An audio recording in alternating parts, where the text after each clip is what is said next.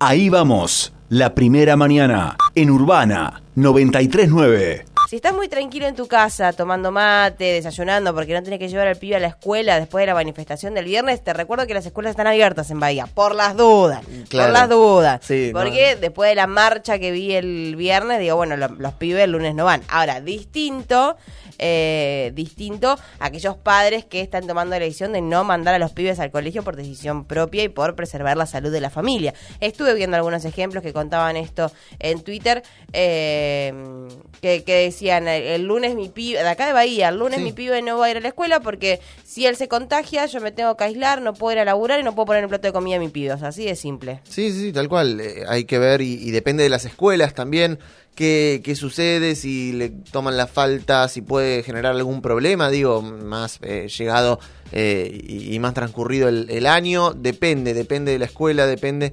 las, las clases presenciales en este momento están, eh, están abiertas y son obligatorias, digo, no, no está la, la opción, pero bueno, depende del colegio y entendiendo que es una situación inédita, bueno, en algunos sí se, se da la opción de eh, mantener la virtualidad, en otros no, es una situación bastante compleja y bueno, como, como todo en este momento de pandemia.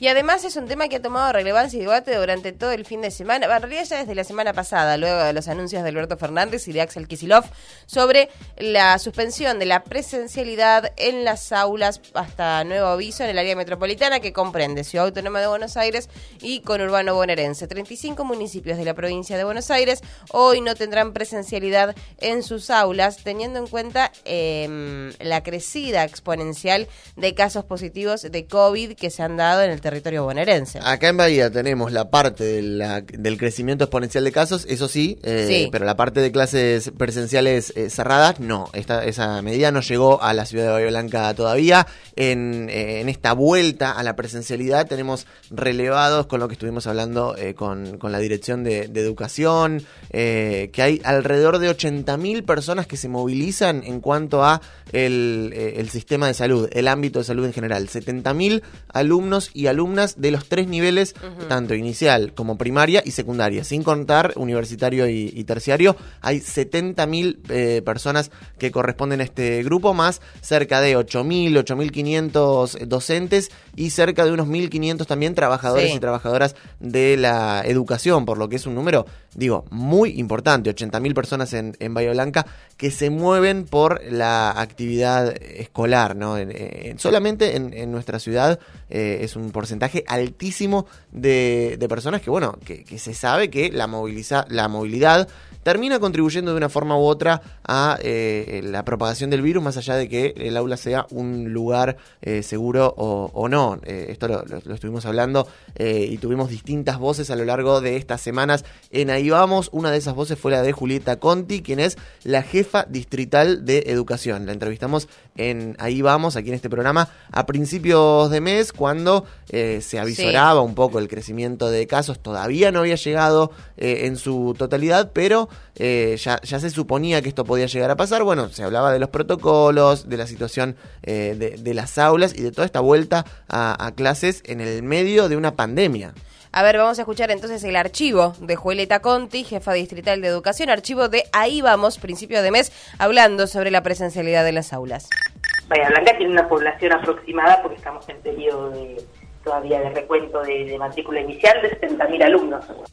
En realidad, la semipresencialidad, después de haber pasado todo el año pasado solo con virtualidad, es realmente un alivio, porque es la manera en la cual tenemos al menos unos días frente a los alumnos para poder afianzar ciertos contenidos, para poderlos explicar presencialmente, que es lo que nos cansamos de decir el año pasado.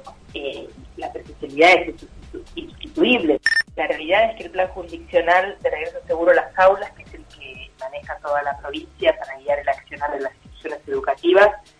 claro desde el inicio, desde que los chicos llegan a la escuela hasta el momento que se van, y también, por supuesto, para trabajar en caso de que haya algún caso sospechoso.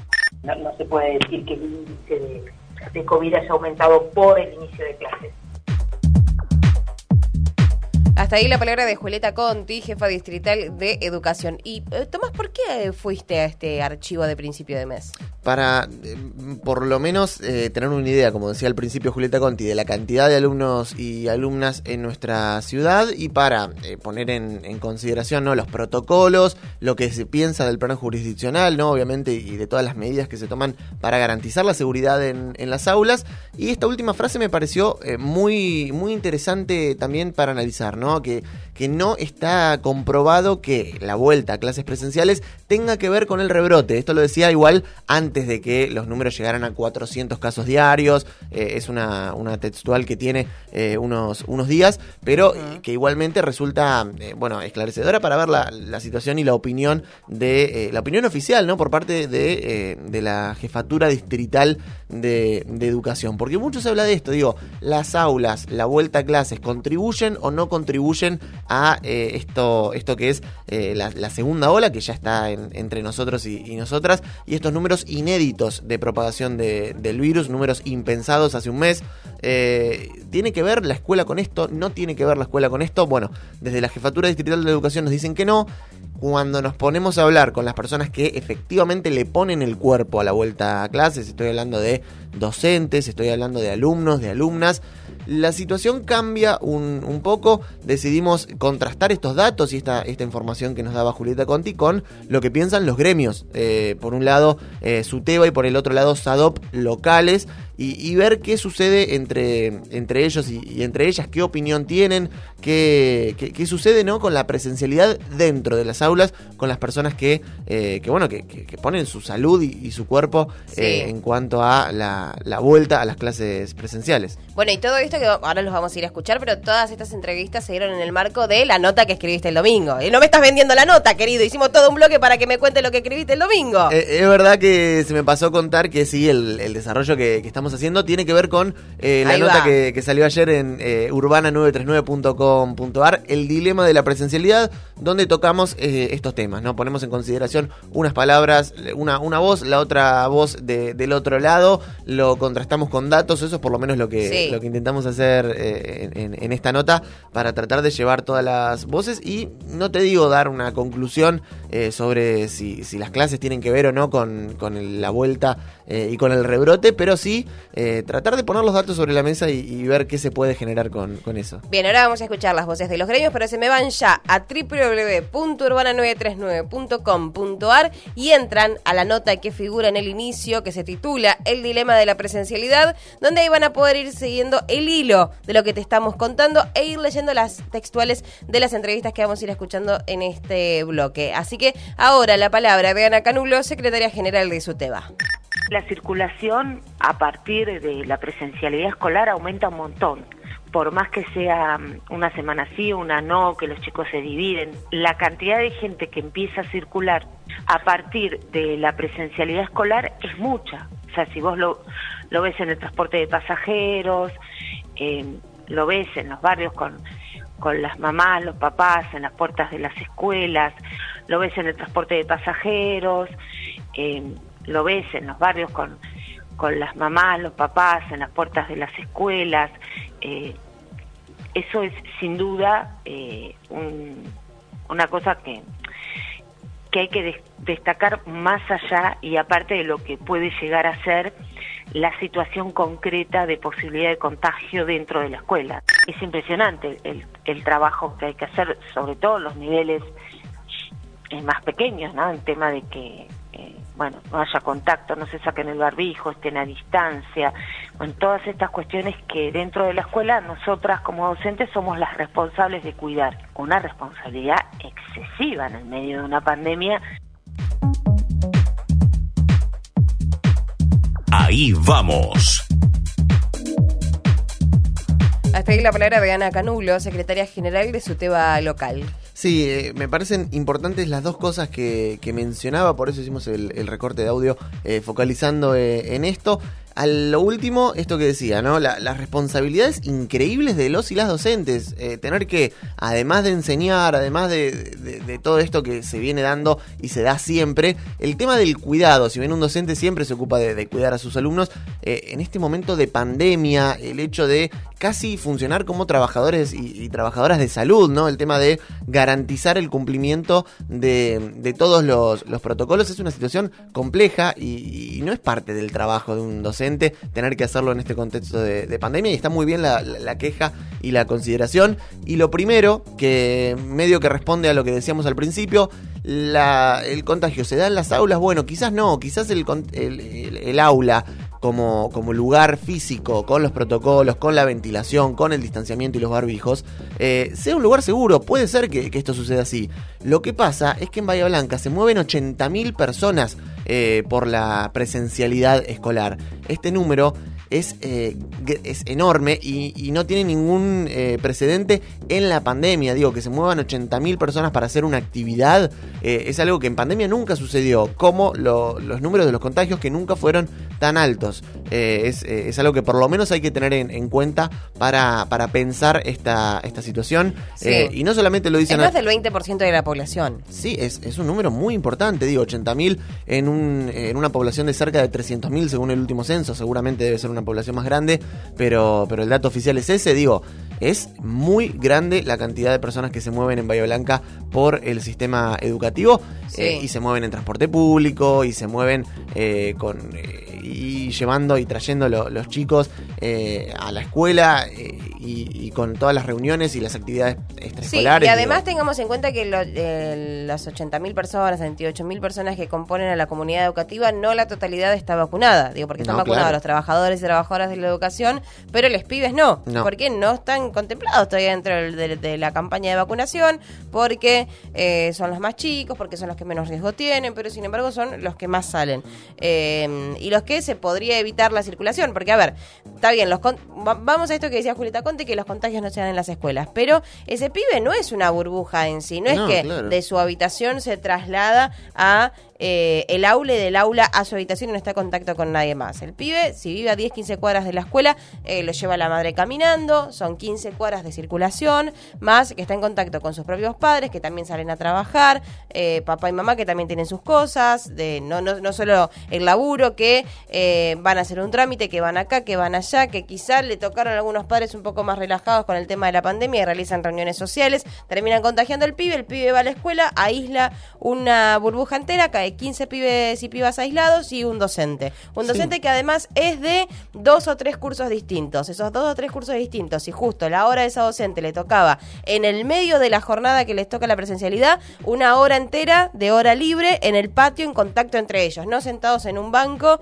eh, con, con la clase correspondiente. Porque, a ver, está bien, el profesor tiene que estar aislado por ser contacto estrecho y a los pibes no lo vas a mandar por una hora a tu casa, a la casa. ¿Por qué? Porque haces que por una hora camine las 15 cuadras, digo, siempre tomando el mismo ejemplo, y vuelvan a caminar las 15 de vuelta. Entonces generaste el doble de circulación. Pero si les dejas adentro del colegio, a los 15 pibes de la burbuja jugando entre sí, también son contacto. Más el preceptor o preceptora que tiene que cuidarlo, o el director o directora que tiene que estar con ellos cuidándolo en esa hora. Vuelven al aula, vuelven a estar en contacto con otro docente. Digo, empecemos a, pensar un poco más responsable la cantidad de contacto que se genera en la escuela. Quizás el, contagio no se dio en la escuela, pero fíjate la cantidad de personas que implican. Sí, es, es esto que decimos, ¿no? Quizás el, el protocolo y, todas las cuestiones puedan hacer de la escuela un lugar seguro en cuanto a lo epidemiológico, pero todo lo que sucede por fuera, eh, una vez que el, alumno eh, se va de la escuela y ya no tiene la institución escolar que, que, vele por todos los protocolos, ¿qué, impide que dos chicos de dos burbujas eh, se junten en una actividad extraescolar, que vayan a fútbol, a básquet, a cualquier actividad por fuera? Esto puede pasar, esto mm. pasa, y, me parece que, que, es importante mencionarlo también, más allá de que los protocolos puedan estar buenísimos, ¿no? Eh, y que puedan ser muy completos. Eh, y, sobre esto no solamente hablaba Ana Canulo, sino que Margarito Orellano, eh, que es, de, es, la secretaria general de SADOP local de, docentes privados, decía algo muy parecido también y, hablaba en consonancia con lo que escuchábamos recién, ¿no? Para mostrar cuál es la palabra de los y las docentes sobre este tema. Escuchamos un fragmento de la entrevista a Margarito Orellano, secretaria general de SADOP. Hay, hay casos entre nuestros docentes afiliados y también que se han contagiado dentro de los establecimientos eh, educativos. Eh, digamos, no es tan eh, taxativa la afirmación de que en las escuelas no se contagian. cumpliendo los protocolos hay menos probabilidades, pero los contagios suceden, se dan en todos los lugares, en todos los contextos y la escuela no es la excepción. Por otro lado, eh, el movimiento y el tránsito que hay eh, cuando estamos eh, en presencialidad em, es importante, digamos, el llevar a, al hijo o hija al colegio, ir a buscarlo, esperarlo, llevarlo a otras actividades, estar con los padres. todo ese movimiento hace que el virus circule con, con mayor fluidez. Cuando nosotros pedimos restricciones, en aquellos lugares, digamos, donde ha habido una explosión, por ponerle un calificativo, de, casos de COVID, digamos, hay una, una, situación sanitaria complicada, tiene que ver con que estamos frente a cuestiones de salud, digamos, ni más ni menos, que hay que priorizar la salud priorizar la salud no solo de docentes, sino también de alumnos, de familias y de toda la comunidad educativa. Hasta ahí la palabra de Margarita Orellano, secretaria general de SADOP, hablando y graficando un poco la situación de las escuelas de gestión mixta y privada en la ciudad. Me parece interesante esto del principio, digo, la escuela eh, forma parte de la sociedad, esto es una obviedad, pero no está de más decirlo, digo, si suben los casos en la ciudad, van a subir los casos en las escuelas, entre los chicos, entre las chicas, esto es algo que, bueno, que no, se puede esquivar eh, y, funciona de, esta forma, eh, los casos cada vez son más y lo que piensan desde los gremios docentes, y lo recién, es esto. Cuidar la salud, la, educación es, importantísima, la escuela es el ámbito para llevar adelante la tarea educativa, pero que no puede estar eh, supeditado a la salud de nadie y es algo que eh, por lo menos los gremios docentes marcan eh, sucesivamente todo, todo el tiempo. Sí, verdaderamente los pibes lloran y están angustiados, encerrados en sus habitaciones porque no pueden ir a la escuela hay un poco de esto y un poco de lo otro. Obviamente es una situación compleja y, que tiene muchas variantes a la hora de, plantearlo. Lo que sí pudimos hacer eh, y, tratando de, dar la variedad de, voces es hablar con los chicos y con las chicas, eh, en este caso de la Federación de Estudiantes Secundarios, que es eh, una organización que, nuclea bastantes alumnos y alumnas eh, que, militan en este sentido por la, por la educación, que se interesan y que participan activamente en, su educación. Y vimos más o menos lo que, lo que planteaban, ¿no? Eh, y, me parece interesante, y lo vamos a escuchar ahora eh, en la voz de dos de, sus integrantes, el hecho de entender lo complejo que es el, tema de la presencialidad, ¿no? Obviamente porque funciona como eh, como un, trampolín a la situación epidemiológica eh, difícil de, la ciudad, obviamente, y esto lo, entienden, pero también la situación de vulnerabilidad de muchos de sus compañeros y de sus, compañeras que no pueden mantener una educación eh, virtual de calidad en sus casas. Digo, tomando todas estas variables, es muy interesante lo que tienen para decir, en este caso, Pal y Julián de la Federación de Estudiantes Secundarios también adecuarse a una nueva forma pedagógica y por ende a una nueva metodología de enseñanza. Es más complicado porque aparte en cierto punto hay que inventarla, porque esto al ser una situación inédita, hay que bueno buscar nuevas formas y también adecuarse a ellas, es un poco lo que está fallando acá, ¿no? Que bueno, está la teoría, pero en la, práctica mucho no se termina plasmando. Puedes esperar en la individualidad de cada adolescente cuando somos adolescentes en realidad, no tendríamos que, estar pensando todo el tiempo en protocolos, deberíamos estar encerrados nosotros, más que nada, encerrados para cuidarnos y todo eso, porque además somos más portadores del virus. En general las personas subestiman el hecho de que si les puede agarrar COVID o no, y más un adolescente. Ahí vamos.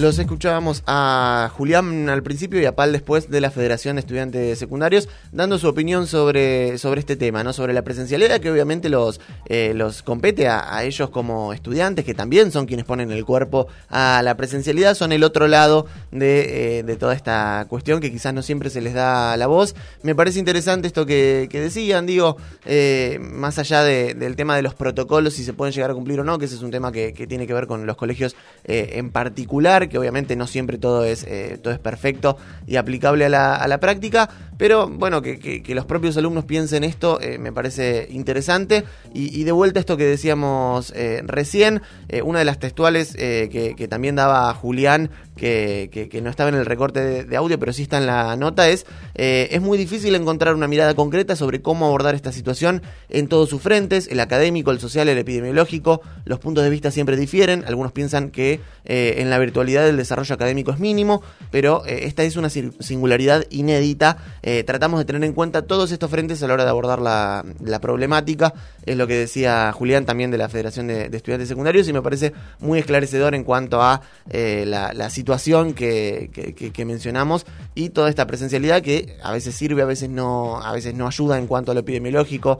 Es una situación realmente compleja y con mucho que, abordar. Eh, y me parece interesante sumar otras voces en cuanto a lo científico, que me parece Sí. que es la parte que, que ha faltado en este, en este abordaje hasta ahora. Eh, la revista The Lancet, revista que eh, se hizo famosa en Argentina, reconocida nacionalmente eh, por llevar este estudio sobre la Sputnik B, Sí, el estudio de la, de la efectividad que, que dejó ya eh, sin, sin dudas a la gente que no creía en esta vacuna. Bueno, lanzó un artículo que se titula La reapertura de las escuelas sin una robusta mitigación del COVID-19 corre el riesgo de acelerar la pandemia. Me parece que no hace falta explicar demasiado el, título, se explica por sí solo, pero sí algunas cuestiones que menciona, digo, que los países no han tomado las medidas para eh, impedir el el- la propagación del virus antes de, eh, de volver a las escuelas. Digo, que, que- que faltó ese paso preliminar, que, sin mitigar, eh, como decía el, título, la propagación del COVID, si se abren las escuelas, esto puede acelerar la pandemia. Ha sucedido en el relevamiento que realizaban desde la, revi- la revista The Lancet en varios países. Toman el ejemplo de eh, Inglaterra, por ejemplo, eh, como, como el más eh, esclarecedor y, particular en este sentido. Y eh, en, relación a esto también dicen que los cierres de escuelas han sido asociados con una reducción sustancial en la reproducción del virus a lo largo del tiempo en muchos países también. Entonces queda esa pregunta, ¿no?